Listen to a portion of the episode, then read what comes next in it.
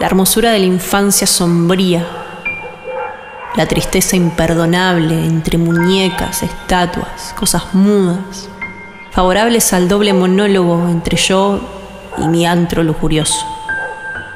El tesoro de los piratas enterrado en mi primera persona del singular.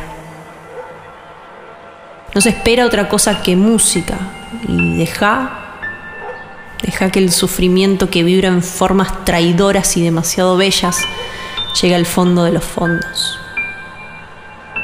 Hemos intentado hacernos perdonar lo que no hicimos, las ofensas fantásticas, las culpas fantasmas. Por bruma, por nadie, por sombras, hemos expiado.